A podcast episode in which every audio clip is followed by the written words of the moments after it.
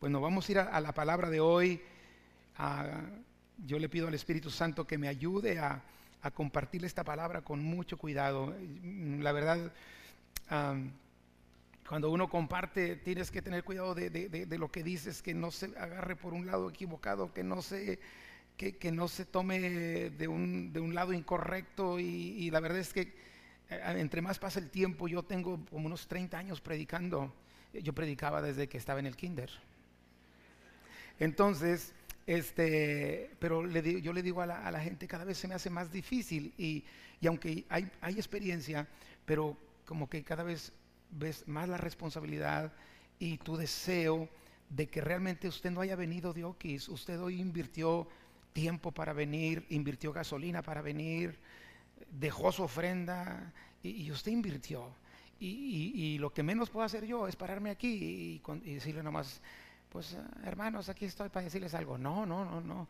Yo quiero que el Espíritu Santo le hable a usted, porque usted está haciendo su parte. Usted, usted, eh, yo valoro cada persona que viene a las reuniones, porque viene sobre el tráfico, viene después de un día de trabajo cansado del camino, viene, eh, quizá viene con cargas, y, pero usted decidió el miércoles, usted decidió no ser dominguero. ¿Qué los que están en línea? Aleluya.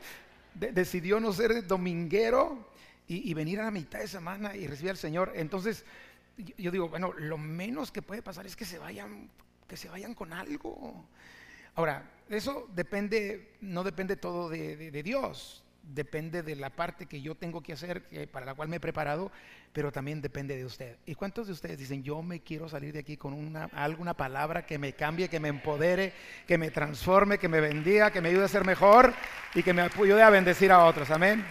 Y, yo sé que entre semana para muchos es difícil venir a una reunión de entre semana. Normalmente la, gente acude el domingo, pero hágalo si usted puede, si usted está en línea y usted puede, véngase. Aquí está el calor de los hermanos. No nos bañamos, pero leemos bien rico. No, se crean, no se crean. Aquí está el calor, la iglesia. La iglesia no es lo, mismo la iglesia virtual, la iglesia eh, a través del internet. No se siente lo mismo. Cuando estamos aquí, está la eh, se siente la presencia de Dios y el calor de los hermanos, amén. Así es de que si usted no puede hacerlo, no se condene, para eso es, el, internet.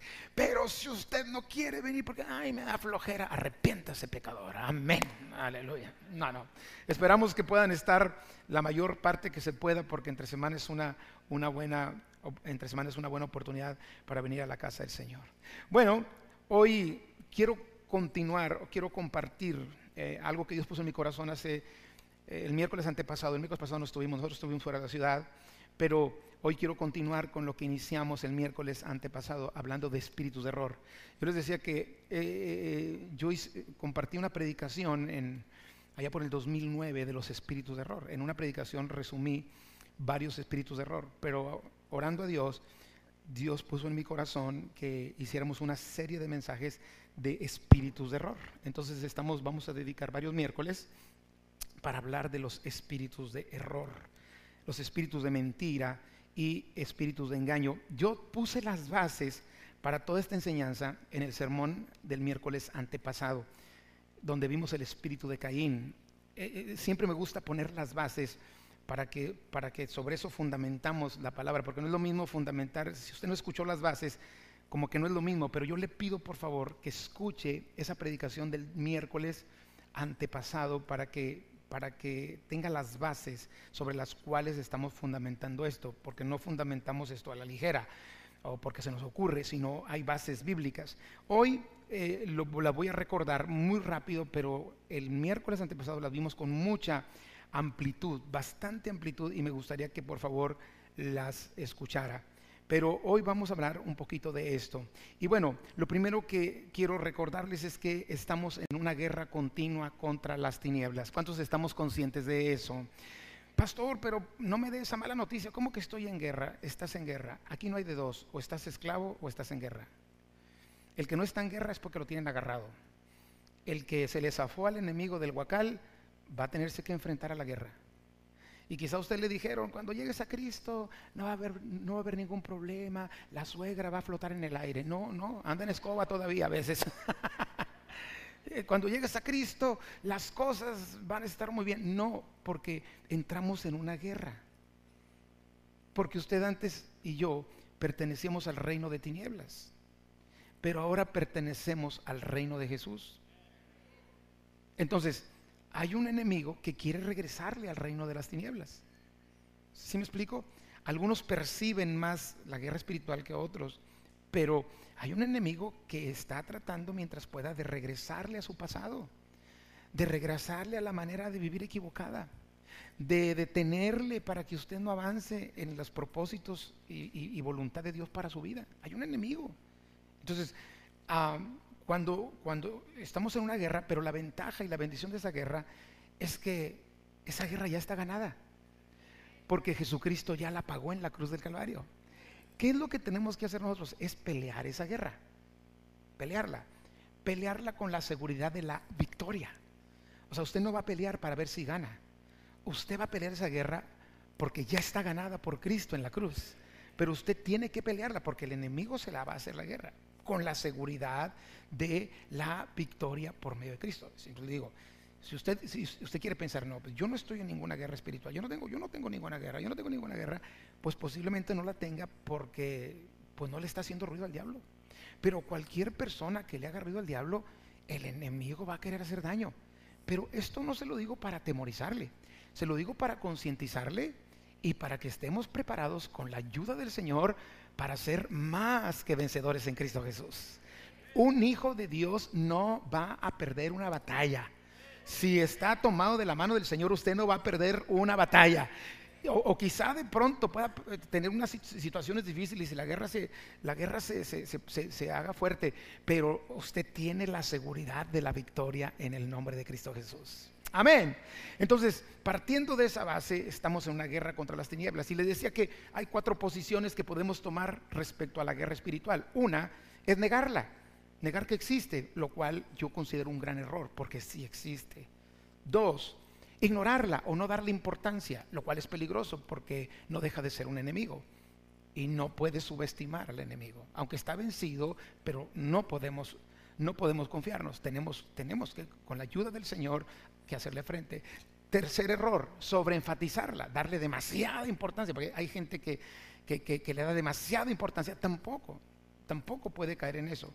¿Cuál es la posición correcta? Bueno, pues estar conscientes de que hay una guerra espiritual y pelearla como Dios lo indica en su palabra.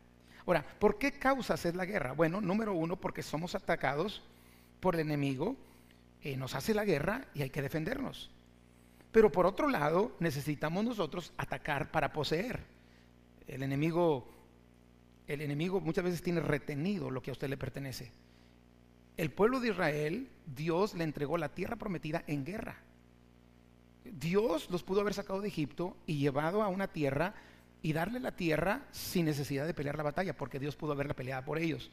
O, Dios pudo eh, destruir a los enemigos sin que ellos metieran las manos, pero no fue así. Señor dijo, ustedes van a pelear la guerra. Primeramente porque ellos tenían que ser conquistadores y segundo porque tenían que defender lo conquistado. Y si usted no está preparado para las batallas, pues entonces el enemigo va a venir a atacarle. ¿Y qué va a hacer cuando eso suceda? Y mi, y mi deseo es que usted se convierta en un guerrero y en una guerrera del Señor. La Biblia habla que somos ejército de Dios, que tenemos, que, tenemos armas espirituales, eh, que habla que somos soldados, eh, habla de pelear la buena batalla. Todo eso lo dejé fundamentado hace, hace dos miércoles, por eso le digo, por favor, escúchelo. Pero eh, las causas son o porque somos atacados o porque hay que atacar para, para, conquistar. ¿Contra quién peleamos esa guerra? Bueno, pues eh, Efesios 6:12 nos dice que contra gobernadores malignos, contra autoridades del mundo invisible, contra fuerzas poderosas de este mundo tenebroso y espíritus malignos en los lugares celestiales. Efesios 6:12. ¿Cómo actúa el enemigo? Bueno, el enemigo actúa en forma directa a través de ataques de opresión oprime a la gente. Un hijo de Dios que Cristo habita en su corazón no puede estar poseído por un espíritu, pero sí puede estar oprimido por un espíritu. Sí puede de alguna manera ser influenciado si se deja por un espíritu. No puede entrar porque si Cristo está ahí, no puede entrar el otro. ¿Están conmigo? Pero de alguna manera hay gente que está oprimida y está influenciada de alguna manera por enemigo con espíritus de temor, con, con ansiedades, con depresión, espíritus de depresión eh, eh, con espíritus incluso de enfermedad. Entonces el enemigo actúa en forma directa, pero también puede actuar a, través de espíritus de engaño y de mentira. Y esos espíritus de engaño y de mentira normalmente van dirigidos al creyente. Bueno, al creyente, al no creyente para que no crea y al creyente para que su fe se debilite. Entonces, eh, vimos que hay varios espíritus de mentira y de engaño más comunes. Vimos el espíritu de Caín. Al menos le doy dos características de ese espíritu que vimos la semana antepasada. Eh, el espíritu de Caín impide que le demos a Dios lo primero y lo, mejor, y el espíritu de Caín induce a actuar y a obrar mal contra su hermano. Pero hoy vamos a hablar del espíritu de Esaú. ¿Cómo opera?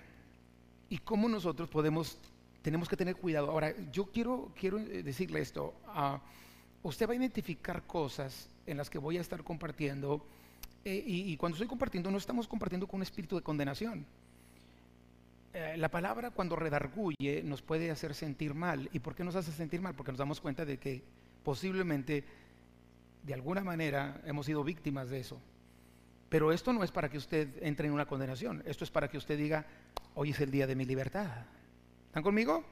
Entonces no, es, no es con el fin de meter una condenación en su vida, sino que de alguna manera se dé cuenta dónde está parado y con la ayuda del Señor entrar en la libertad que Dios tiene para su vida.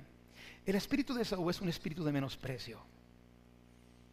Menosprecio. Un espíritu que menosprecia. Menosprecia. Menospreciar es, es poco aprecio o poca estima. Es tener a alguien o a algo en menos de lo que merece es bajarle el valor. Un espíritu que hace que te menosprecies a ti mismo, un espíritu que te hace si te dejas menospreciar a otros o que opera en otros menospreciándote a ti. Pero sobre todo, el espíritu de Saúl es un espíritu que induce a menospreciar las buenas dádivas y las bendiciones que Dios nos da. induce a que, a que no las valoremos, a que no las apreciemos. Veamos un poco de la historia de Saúl. Esa historia está en Génesis capítulo 1, versículos 25, 27 al 34. Jacob y Esaú son hijos de Isaac. Isaac es hijo de Abraham. Ah, Isaac se casa con Rebeca, tiene dos hijos. Y Génesis 25 dice, y crecieron los niños. Y Esaú, el mayor, el primogénito, fue diestro en la casa, hombre de campo. Pero Jacob era varón quieto que habitaba en tiendas. Llamó Isaac a Esaú porque comía de su casa, mas Rebeca amaba a Jacob. Y guisó Jacob un potaje, y volviendo Esaú del campo, cansado, un potaje es un guiso, ¿sí? una carnita en salsa roja. Ah, y guisó Jacob un potaje y volviendo Saúl del campo cansado dijo a Jacob, te ruego que me des de comer de ese guiso rojo, pues estoy muy cansado. Por tanto fue llamado su nombre Edom. Y Jacob respondió, véndeme en este día tu primogenitura. En un poquito más adelante yo le voy a explicar en qué consistía la primogenitura. Era un privilegio un privilegio que Jacob quería, pero no le correspondía porque Jacob era el menor. Muchos hemos criticado a Jacob y hemos dicho que Jacob le transió la primogenitura a su hermano, pero no. Jacob no se la robó, Jacob se la compró. ¿Están conmigo? Hemos dicho que Jacob es un suplantador o que es el tranza y la víctima es Esaú. Pero casualmente Dios a Jacob en un momento de su vida lo llama príncipe de Dios. Y a Esaú en un momento de su vida lo aborrece. Profano le llama. ¿Cómo es posible que Dios le llame príncipe de Dios al tranza? Porque Jacob no fue un tranza. Jacob anhelaba algo y apreciaba algo que su hermano despreció que si hizo cosas, ahí eh, varias cosas para decir, mi hermano no me la va a entregar y yo, como ya me la vendió, yo la tengo que lograr y ahí hizo algunos engaños. Pero lo que alcanzamos a ver es que en el fondo Jacob anhelaba, apreciaba lo que su hermano no apreciaba. Entonces dijo Esaú, eh, eh, Jacob respondió, véndeme en este día tu primogenitura. Entonces dijo Esaú, he aquí yo me voy a morir. ¿Para qué pues me servirá la primogenitura? Y dijo Jacob, júramelo en este día. Y él le juró. Y vendió a Jacob su primogenitura. La vendió a Esaú. Jacob no se la robó. Ahora, sigamos leyendo. Entonces Jacob dio a Esaú pan y del guisado de las lentejas, y él comió y bebió, y se levantó y se fue. Y quiero que lea conmigo esa última frase. Así menospreció Esaú la primogenitura. En pocas palabras, Jacob apreció lo que Esaú menospreció. Jacob dijo, lo que mi hermano menosprecia, lo quiero yo. Ahora, dijimos nosotros que cuando hablamos de espíritus de error, hablamos de que fue, eh, son espíritus que impulsan al error, a equivocarnos. Espíritus que impulsaron a Caín para matar a su hermano. En este caso estamos hablando de espíritus de error que impulsan, que de alguna manera tratan de manipular para que menospreciemos o caigamos en una actitud de menosprecio, de estimar en poco, de darle menos valor a lo que realmente merece valor. Y le voy a dar rápidamente algunas características del espíritu de Saúl y cómo opera. Primero, el espíritu de Saúl induce a tener en poca estima los dones y las bendiciones de Dios. Mire, Esaú tenía número uno, el privilegio de ser el primogénito. Y como primogénito, él tenía derecho a una doble herencia. Y además, tenía el derecho de ser el líder espiritual de la familia. Cuando su padre Isaac faltara, el líder espiritual de la familia iba a ser Esaú, no Jacob. Y de la herencia, a Esaú le tocaría el doble que a su hermano, simplemente por ser el primogénito. Segundo, él poseía un don o una habilidad o, habilidades especiales que Dios le había dado. La, Biblia dice que se convirtió en un excelente cazador. Hay un comentarista de la Biblia que dice que era el mejor cazador del, lugar donde él estaba. Eh, dominaba a sus vecinos en eso. Pero por otro lado, dice aquí la Biblia que Jacob amaba, perdón, Isaac amaba a Esaú. Tres cosas tremendas la bendición de la primogenitura, los dones dados por Dios para él hacer y hacer, eh, hacer y hacer. Y tercero, tenía la bendición de contar con el favor de su padre. El versículo 28 dice, llamó Isaac a Esaú porque comía de su casa. Pero Esaú no apreció, menospreció todas estas bendiciones, privilegios y favores. Ahora, vamos de nuevo al versículo 29 al 31. Y guisó Jacob un potaje y volviendo Esaú del campo, cansado, dijo a Jacob, te ruego que me des de comer de ese guiso rojo, pues estoy muy cansado. Por tanto, fue llamado su nombre Edom. Y Jacob respondió, véndeme en este día tu primogenitura. Bueno, resulta que este hombre llega cansado, quiere comer, tiene mucha hambre. El otro aprovecha la situación porque era algo que él anhelaba ¿quieres el guiso rojo? Muy bien, véndeme tu primogenitura. Y él se la vendió.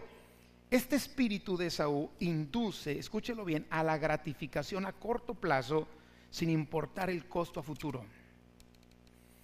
Ofrece gratificación a corto plazo, pero a largo plazo trae ruina. Y así es el pecado. El pecado es agradable. Si el pecado fuera amargo, nadie lo practicara. El pecado, hacer el pecado es deleite a la carne. El problema son las consecuencias del pecado. Y cuando nosotros cambiamos a la bendición de un futuro a causa de la gratificación de un deleite por el pecado, estamos actuando bajo el espíritu de Saúl. Porque de alguna manera Estamos siendo inducidos a la gratificación a corto plazo sin importar el costo a futuro. Esa dice, yo quiero comida aquí y ahora. ¿Qué me importa la primogenitura? Te la vendo. una ambición desmedida por la gratificación instantánea. Esto está operando tremendamente en nuestra sociedad hoy en día. Una ambición desmedida por la gratificación instantánea y momentánea a costo de empeñar el futuro o el propósito en Dios. La Biblia dice claramente, no nos engañemos porque Dios no puede ser burlado. Todo lo que el hombre siembra, eso cosechará. El que siembra para su carne, de la carne cosechará corrupción. Pero el que siembra para el espíritu, del espíritu cosechará vida eterna. Amado, el costo de saciar su hambre presente, en el caso de Saúl, fue menospreciar la bendición de Dios y de su Padre en el futuro. Porque Saúl es un espíritu que lleva una ambición por lo presente y tangible sin importar el costo de perder el buen futuro y las promesas y todo lo que Dios te quiere entregar más adelante. Pero hay algo más. Esaú menosprecia las bendiciones espirituales. La primogenitura incluía herencia material, bienes, tierras, posesiones, pero la primogenitura también incluía herencia espiritual. Y Esaú despreció las bendiciones espirituales. ¿Cuál era la herencia espiritual? Bueno, convertirse en el líder o el sacerdote de la familia. ¿Cuál era la herencia espiritual? Ser el recipiente de la bendición de su padre. Una bendición que no, se le iba a dar al menor, era una bendición especial para el mayor. Yo sé que todos en este tiempo pues decimos, yo, yo le doy la misma bendición a todos mis hijos. En aquel tiempo el mayor tenía una bendición especial. Así estaba establecido. Y el saciar su hambre presente le llevó a despreciar o menospreciar su herencia material y su herencia sobre todo espiritual. Amados, no hay comparación, por favor, no hay comparación entre el beneficio de comerse un plato de guiso rojo con el privilegio de ser el líder espiritual de la familia y obtener la bendición paternal que se le entregaba al hijo mayor. Pero él prefirió el guiso rojo. Por otro lado, amados, Esaú aprovecha las áreas débiles de la carne para menospreciar lo realmente valioso. Es un espíritu que aprovecha las áreas débiles de la carne para que cambiamos, cambiemos lo espiritual por lo material lo eterno por lo temporal, lo que es de Dios por los hombres, la gloria de Dios por la gloria de los hombres. Dice la Biblia que nosotros debemos poner nuestra vida, nuestra vista, no en lo que perece, sino en lo que no perece, sino en lo que a vida eterna permanece. Dice la Biblia, si habéis resucitado con Cristo, poned la mira en las cosas de arriba, donde está Cristo sentado a la diestra de Dios el Padre. Y cuando nosotros dejamos de poner la mirada en lo eterno para ponerlo en el temporal, podemos estar operando bajo la influencia del espíritu de Saúl, porque estamos cambiando a lo, realmente valioso por cosas que son temporales. Entonces, Saúl se aprovecha de nuestra carne. Por eso es importante que usted siempre tenga alimentado bien su espíritu. Hay una lucha también entre su carne y su espíritu, una lucha interna. Su carne quiere las cosas de abajo y su espíritu quiere las cosas de arriba. ¿Están conmigo?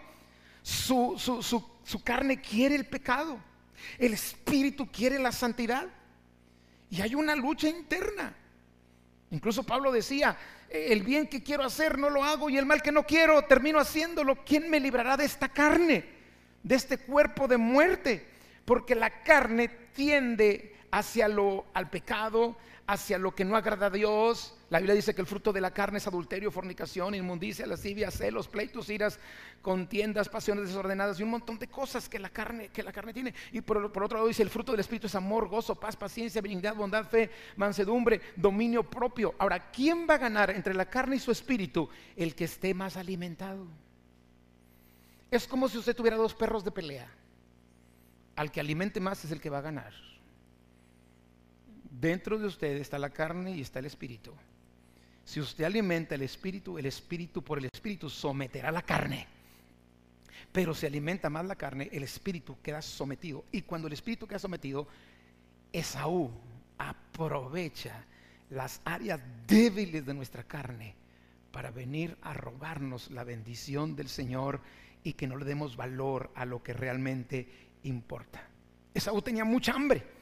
Y dijo, primero sacio mi hambre, después veo lo demás. Ahí en el versículo 32 dice, ¿qué dijo Esaú? He aquí yo me voy a morir.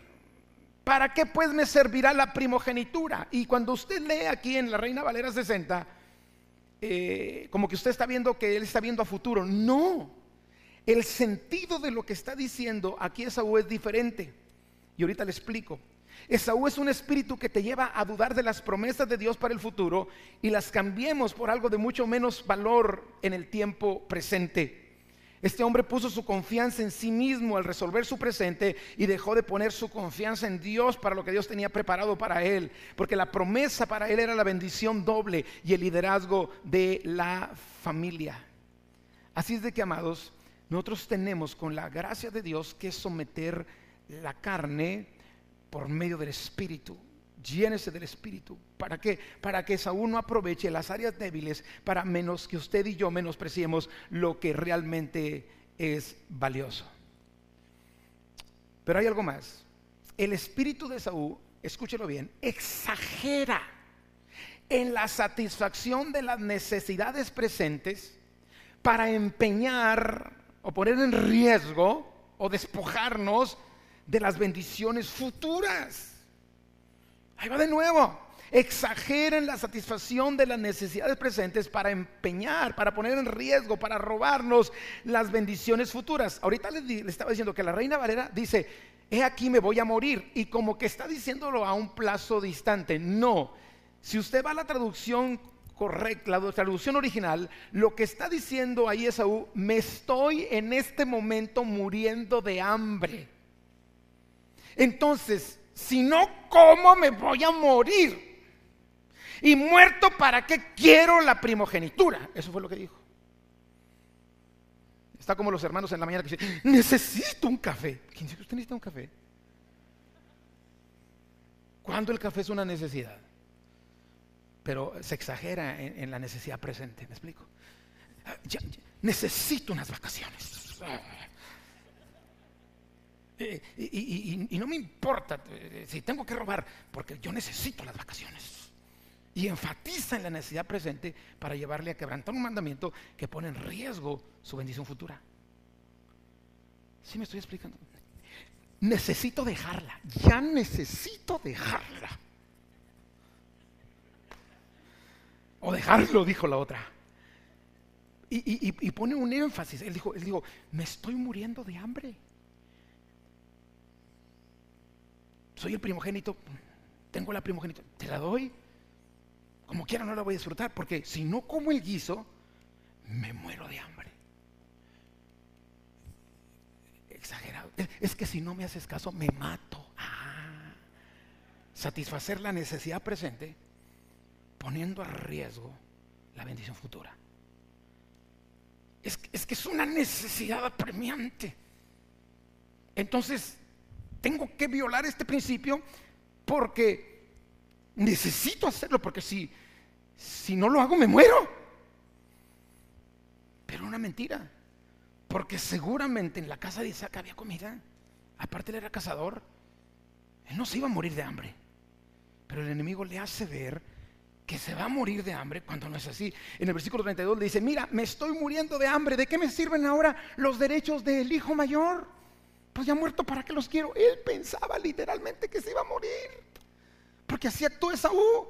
Te hace ver la, la satisfacción de las necesidades presentes de una manera exagerada, con el fin de romper principios que ponen en riesgo nuestras bendiciones futuras. Amados, esa palabra me estoy muriendo significa yo voy hacia la muerte, yo no voy a vivir para ganar Canaán, ni ninguna de las bendiciones futuras, ni lo que significan para, para quien las tenga cuando yo muera. Amado, la arrogancia y el egoísmo nos impiden ver que el futuro de las naciones, ministerios, familias dependen de nuestras decisiones. Entonces el enemigo nos, trata de conducir por un camino para que tomemos una decisión equivocada. ¿Sabe usted que cada uno de nosotros somos el resultado de nuestras decisiones? Dios nos dio libre albedrío. Y ahorita más adelante le, hablo un poquito más de esto. Por otro lado, amados, Esaú roba la visión y el propósito en la vida a cambio de un capricho, de un antojo, de un placer momentáneo y temporal. Esaú roba la visión y propósito que Dios tiene para ti a cambio de un capricho, antojo o placer momentáneo y temporal. Mire, según el comentario bíblico del mundo hispano, yo leí esa parte, la propuesta que le hizo Jacob a Esaú, véndeme tu primogenitura, incluía todo esto. Y escúchelo bien. Esaú, a cambio de este plato de, guisa, de guiso, tú me vas a dar lo siguiente. Él le dijo, véndeme la primogenitura. Y le dijo, te la vendo. Pero, pero lo que incluía comprarle la primogenitura, le estaba diciendo, yo te voy a dar el plato de guiso. Pero tú me vas a entregar lo siguiente. Primero, Esaú, de los bienes de mi padre, cuando él muera, yo me quedaré con una porción que es doble que la tuya. Esaú, al morir papá, yo seré sacerdote y profeta de la familia, por tanto seré líder espiritual con privilegios únicos delante de Dios. Esaú, Dios ha prometido hacer de la descendencia de Abraham, nuestro abuelo, una nación grande. De aquí en adelante tu descendencia no contará para nada. Y seré yo quien ocupe el lugar de uno de los padres de la nación que Dios va a formar. Esaú, Dios prometió darle al mundo un Mesías. Y en lugar que seas tú uno de los progenitores, seré yo. Esaú, nuestros nietos y nuestros hijos, cuando oren a Dios, van a decir el Dios de Abraham, el Dios de Isaac y el Dios de Jacob y nunca dirán el Dios de Abraham, el Dios de Isaac y el Dios de Esaú. Te cambio todo eso, aparto de, te cambio todo eso por un guiso rojo. ¿Y qué dijo Esaú? Me estoy muriendo, yo necesito ahorita un guiso. ¿Para qué me sirve todo eso si como quiera me voy a morir? Y menospreció. Menospreció las bendiciones del Señor. Todo por un plato de guiso rojo. No, valoró, no evaluó. Si Él conserva la primogenitura, el plan redentor de Dios para la humanidad no hubiera sido a través de Jacob, hubiera sido a través de Esaú. Pero no lo valoró. Por el otro lado, Esaú ciega para no ver la trascendencia de una mala decisión. No sé si usted ha visto, pero usted ve personas que dicen, este va, va, a la ruina. La forma en que está llevando su vida va a la ruina, pero no lo ve. Él no lo ve, usted lo ve desde acá, pero la persona no la ve. Estás jugando con fuego. Ese jugar con fuego te va a llevar a la ruina, pero la persona no lo ve. Es más, cuando le dices a la persona que va para allá, ¿y por qué me condenas? ¿Y por qué me juzgas? Otros dicen más decente, ¿y para qué te metes en lo que no te importa? Y usted ve que la persona va a la ruina. A veces, hermanos, hay cosas que no se necesita ni siquiera ser una gran persona espiritualmente hablando o tener mucho nivel espiritual como para darte cuenta que decisiones que estás tomando ciertas personas lo van a llevar a la ruina. Simple sentido común. Bueno, Esaú ciega el sentido común. Esaú ciega las consecuencias lamentables, o ciega a la persona las consecuencias lamentables de hacer las cosas malas. Así opera Esaú. Y usted dice, es que, oye, esa, esa, compañía de muchachos con el que está juntando mi hijo, hijo, por favor, hijo. No, pero porque te metes y deja mi vida. Pero estoy viendo, hijo. Estoy viendo lo que te va a suceder. No ve. No ve hay una ceguera espiritual. Esaú cegando la vida de una persona para que no vea la trascendencia de sus malas decisiones. ¿Está conmigo? Le decía ahorita que nosotros somos el resultado de nuestras decisiones, ¿sí o no? Usted me dirá lo que quiera, pero usted es hoy lo que usted decidió ser ayer. Usted será mañana lo que decida hacer hoy. Todo lo que sembramos, vamos a cosechar. Dios nos dio en su gracia y en su favor y en su soberanía la libertad de escoger. Y Esaú impide que escojas el bien. Ciega para, para, que no veamos las bendiciones de hacer el bien y ciega para que no veamos las consecuencias de hacer el mal. Por eso siempre hay que pedirle a Dios sabiduría para tomar buenas decisiones. Y por eso debemos depender todos los días de Dios. ¿Sabe? Una persona madura, espiritualmente hablando, es aquella que ha llegado a la conclusión de decir, yo no puedo estar un minuto, Señor, alejado de ti. No es por cuánto sabe, ni por el tiempo que tenga de asistir a una iglesia. Una persona madura, espiritualmente hablando, es aquella que dice, dependo totalmente de la gracia y la misericordia y el favor del Señor. Y hace suyas las palabras de Cristo cuando Jesús dijo, separados de mí, nada puedes hacer. Y cuando tú entiendes eso, no quieres hacer nada que te aleje de la presencia de Dios.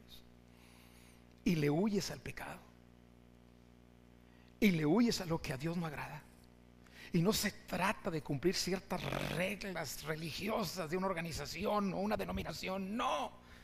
Te das cuenta de que Dios es santo. Y como Él es santo, tú quieres agradarlo a Él. Persona madura espiritualmente depende totalmente todos los días de la gracia de Dios.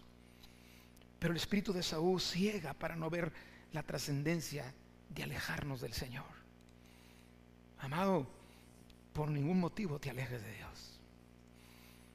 Cada día hay que depender más del Señor. Y tú podrás decir, yo soy una persona madura espiritualmente cuando digas, no puedo vivir un segundo sin la gracia y la presencia y el favor y la misericordia del Señor. Ni un segundo. Porque el día que yo diga, puedo vivir sin Dios, ese día voy al pecado. Y tarde o temprano ese pecado va a traer consecuencias. Por otro lado, Esaú es un espíritu que te lleva a actuar por impulsos, sin medir consecuencias. Impulsos. Lo de él fue un impulso. Rápido, una reacción equivocada. No mide las consecuencias a largo plazo. En un impulso cambiamos todo el plan de Dios a largo plazo por la gratificación momentánea y temporal del pecado. Por otro lado, el espíritu de Saúl endurece el corazón e impide el arrepentimiento. Mire la actitud de Esaú cuando, después de que come el guiso, dice el versículo 34, entonces Jacob dio a Esaú pan y del guisado de lentejas, y él comió y bebió, y se levantó y se fue. No hubo una convicción, oye, ¿qué hice? Vendí mi primogenitura la doble herencia, el liderazgo de la familia, la bendición paternal. Tenía el corazón duro. Porque Esaú hace creer que lo que hizo fue lo correcto.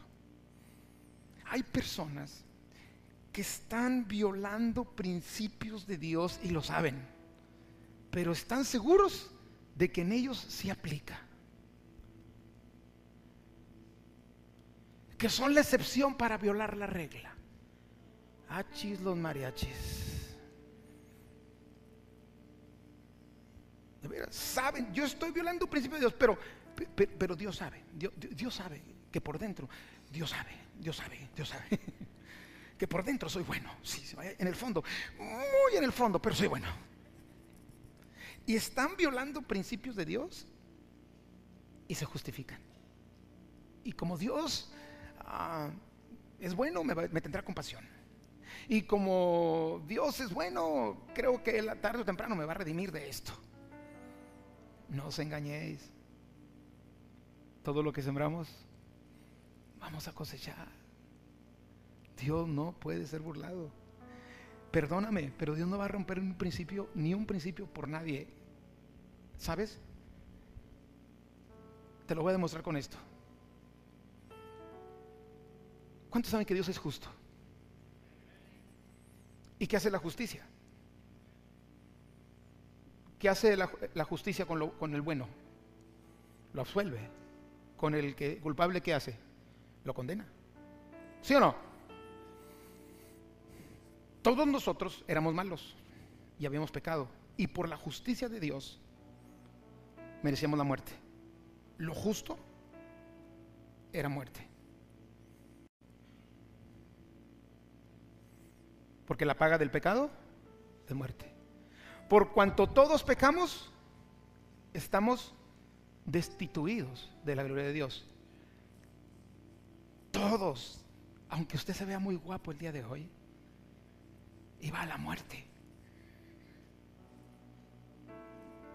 Dios es justo.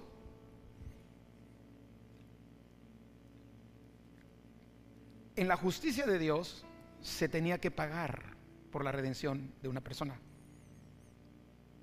Dios tenía que descargar la ira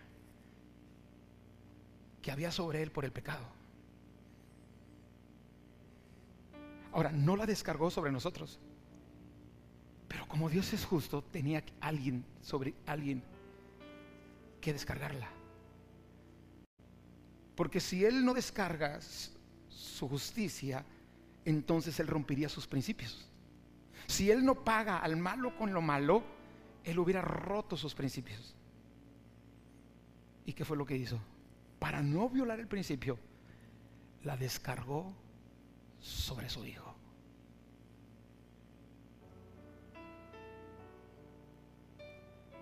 Dios no iba a violar su justicia. Y tenía alguien que pagar por lo malo.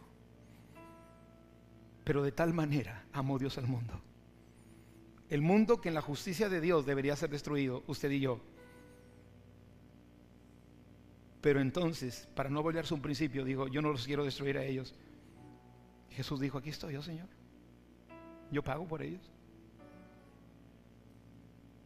Y la Biblia dice que Jesucristo fue llevado como un cordero al matadero y como una oveja delante del que lo trasquila. Enmudeció y no abrió su boca. ¿Sabe? El precio de su pecado y el mío ya se pagó. Porque se tenía que pagar. La gracia es que usted y yo no lo pagamos. La gracia es que la justicia de Dios se cumplió en Jesucristo. Y por gracia somos salvos. Y este es un regalo de nuestro Padre Celestial. Y es por eso que lo amamos y le exaltamos con todo nuestro corazón. Esaú hace creer que aunque el actuar de determinada manera no es bueno, sí está justificado. O sea, mi caso es, tiene justificación. Tengo tres mujeres, pero mi caso es justificado. Tuve que robar porque mi caso es justificado. Tuve que hacer este movimiento equivocado porque mi caso, mi caso es justificado. Eso te dice Esaú. Porque Esaú miente. Esaú no se dio cuenta de lo que había hecho hasta que ya iba a morir Isaac. Y entonces Isaac habla con Esaú y le dice, hijo, ve y tráeme un, un y mata un animal y hazme un guiso para comerlo y bendecirte. Y ahí los que han leído la, la, historia, ahí es donde aprovechó Jacob, dijo, no, esa primogenitura es mía, este cuate me la vendió por un guiso. Oye, pero qué mala onda, Jacob. No, pues lo caído, caído, dicen aquí en Monterrey. Y él hizo sus, malabares, sus tretas ahí para, para engañar a su padre, porque su padre no sabía que Saúl le había vendido la primogenitura a Jacob. Obviamente la mamá de, de, Jacob con Jacob se ponen de acuerdo, engañan al viejo y el viejo le suelta la bendición. Mire la bendición que era para Esaú y que el viejón le entregó a, Jacob. Pero antes de eso, quiero que veamos Hebreos 12, 15 y 16. Dice, mirad bien, no sé que alguno deje de alcanzar la gracia de Dios, que brotando alguna raíz de amargura os estorbe y por ella muchos sean contaminados. No sea que haya algún fornicario o profano como Esaú, que por una sola comida vendió su primogenitura. Porque sabéis que aún después deseando heredar la bendición fue desechado y no hubo oportunidad para el arrepentimiento, aunque lo procuró con lágrimas. Recuerdo las palabras que dice Saúl cuando llega con Jacob, papá, aquí está, aquí está el guiso. Hijo, pero ya hace rato te bendije. No era yo, era mi hermano. Y dice, hijo, ya no puedo darte esa bendición porque ya se la di a tu hermano. Y le dice, y no te quedó nada para mí, papá. Pero cuando se dio cuenta de lo que valía la bendición, ¿no tienes algo para mí? Mire la bendición que Jacob declaró sobre, perdón, Isaac declaró sobre Jacob. Versículo 27. Mira el olor de mi hijo, le dice a Dios, como el olor del campo que Jehová ha bendecido. Y luego dice sobre él, Dios pues te dé del rocío del cielo y de las grosuras de la tierra y abundancia de trigo y de mosto, sírvante pueblos y naciones se inclinan a ti. Sé Señor de tus hermanos y se inclinan ante, ti los hijos de tu madre. Malditos los que te maldijeren y benditos los que te bendijeren. Esa bendición paternal, Esaú la cambió por un guiso rojo. Amados, este mismo espíritu es el que llevó al pueblo de Israel a menospreciar la salvación por medio de Cristo. Juan 1.12 dice, a lo suyo vino, pero los suyos no lo recibieron. Pero gloria a Dios por los que le recibieron, que estamos aquí. Nos ha dado el derecho de ser llamados hijos de Dios. Isaías 53 habla de Jesús, despreciado y desechado entre los hombres, varón de dolores experimentado en quebrantos. Y como que escondimos de él el rostro, fue menospreciado y no lo estimamos. Ese mismo espíritu llevó a Judas a vender a Jesús por 30 monedas de plata.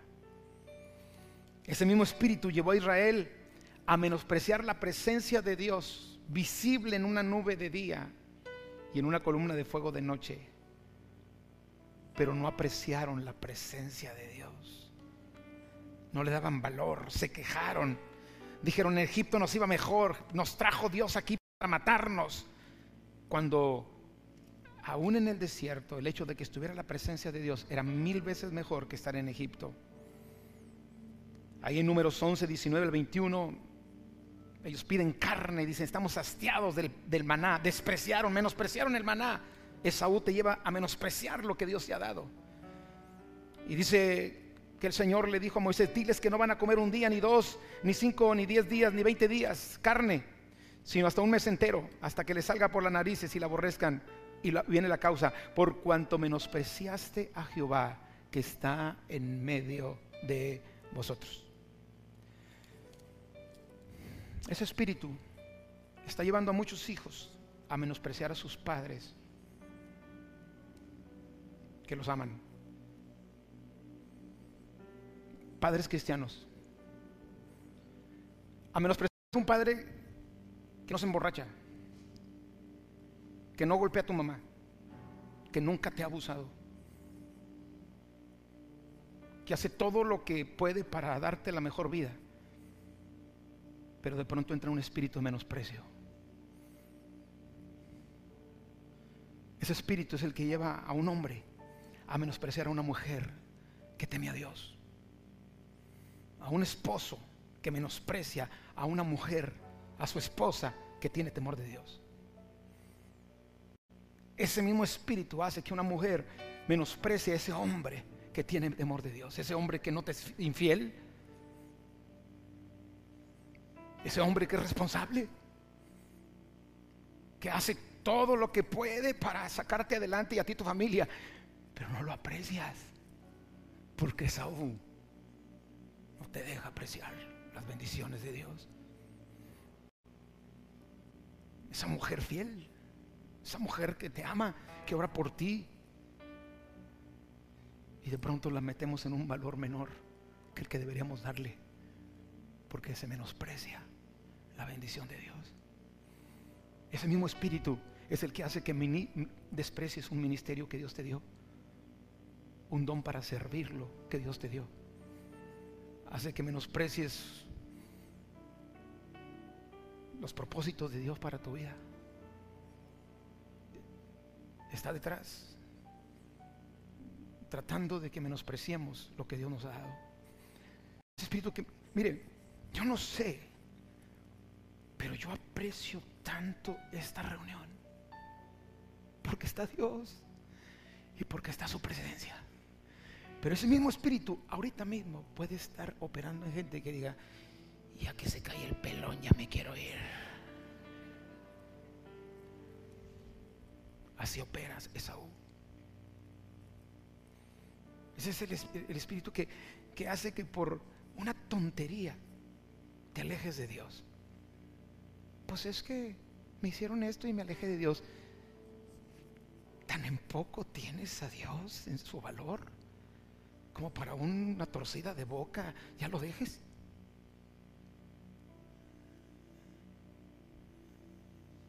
O el ministerio que Dios te entregó.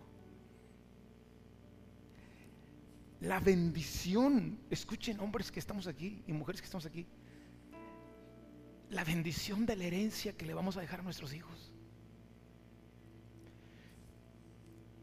Yo estoy aquí porque mi padre recibió a Jesús. Soy la segunda generación. Mi hijo Isaí es la tercera generación. Y él va a ser mucho mejor que yo. Y después viene el nieto que todavía no llega, pero que estoy ayunando, llorando para que el Señor tome control de todas las cosas.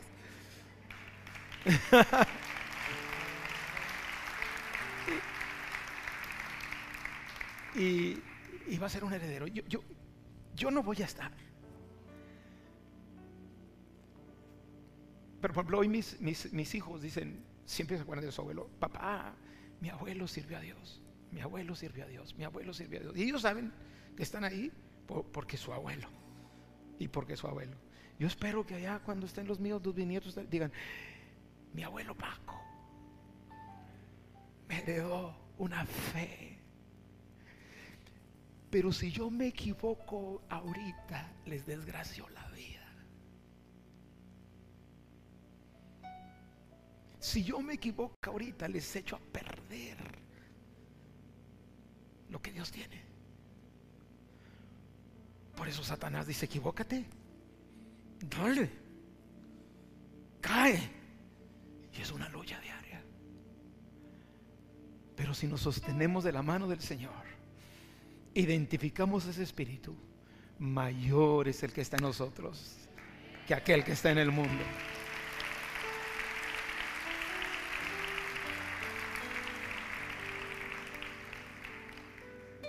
Amados, ese mismo espíritu lleva a menospreciar la palabra de Dios, desobedeciéndola o no oyéndola y cambiarla por un pecado de rato, un, un pecado o un rato de placer.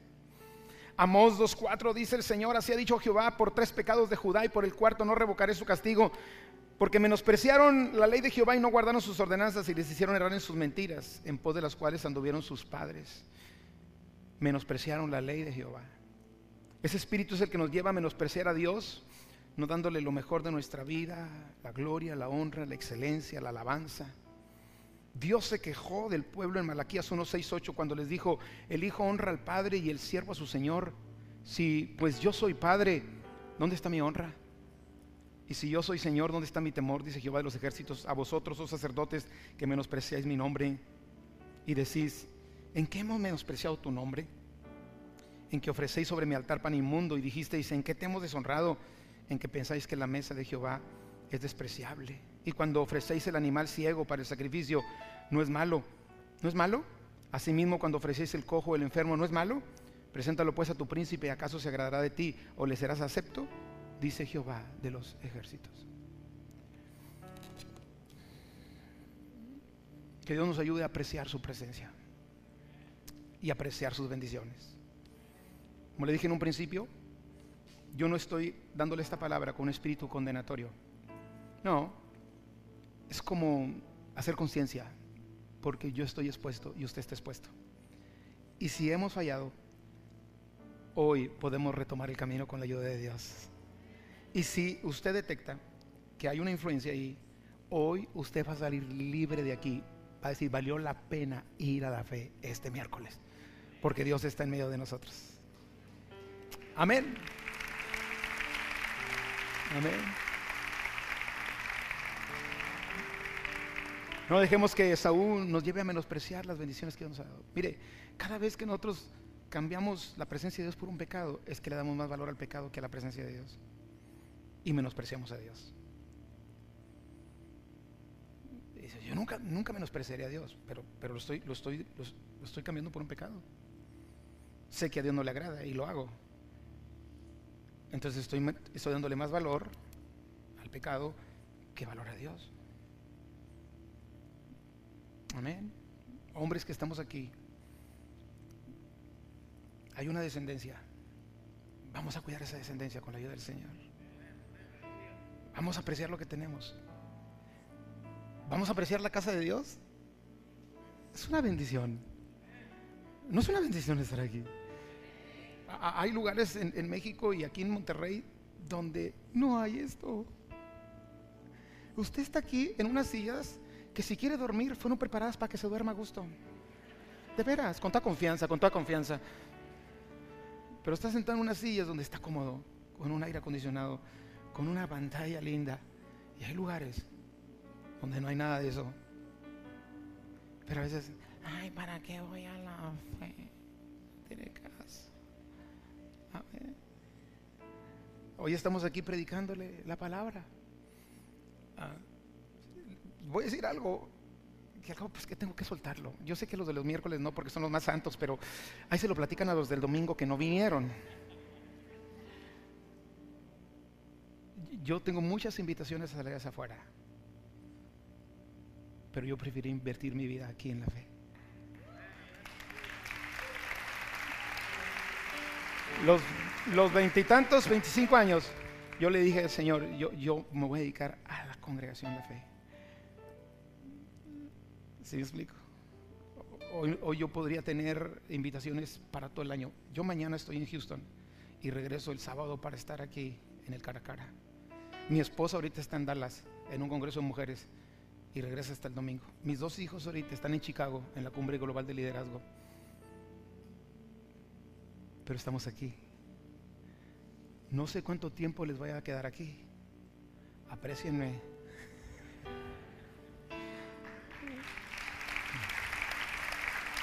Ahora, lo digo con modestia. Lo digo con modestia. No lo digo con orgullo. Pero vamos a apreciar lo que Dios nos ha dado. Tú no sabes cuánto tiempo vas a tener a la mujer que está a tu lado. Apreciala. Al esposo, gordo, feo, pero qué bendición. Aprecialo. Muchachos que están aquí, ¿Sabes cuánto, cuánto tiempo van a estar tus padres? A lo mejor mañana no está uno de ellos. Aprecialo. Bendícelo, ámalo. apreciémonos tus amistades. Apreciemos a la iglesia de Cristo, a los hijos de Dios. Perdónenme, y aunque se enojen otras personas, pero la gente más hermosa de la faz de la tierra es la familia de Cristo.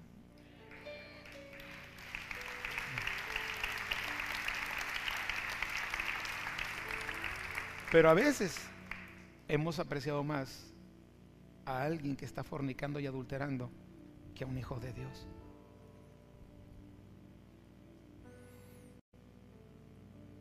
Veces le damos más atención y más respeto y más honra a una persona que está ofendiendo a Dios que a un hijo de Dios que se equivoca, pero no deja de ser un hijo de Dios. Si nosotros pensamos en honra y en aprecio, vamos a amar a los hijos de Dios. Con todos sus defectos, porque los tenemos. Pero que con la ayuda de Dios podamos apreciarnos y ser la familia que Dios quiere que seamos. Nos ponemos de pie esta tarde. esta noche. Gracias, Padre, por tu palabra. Tú has escuchado.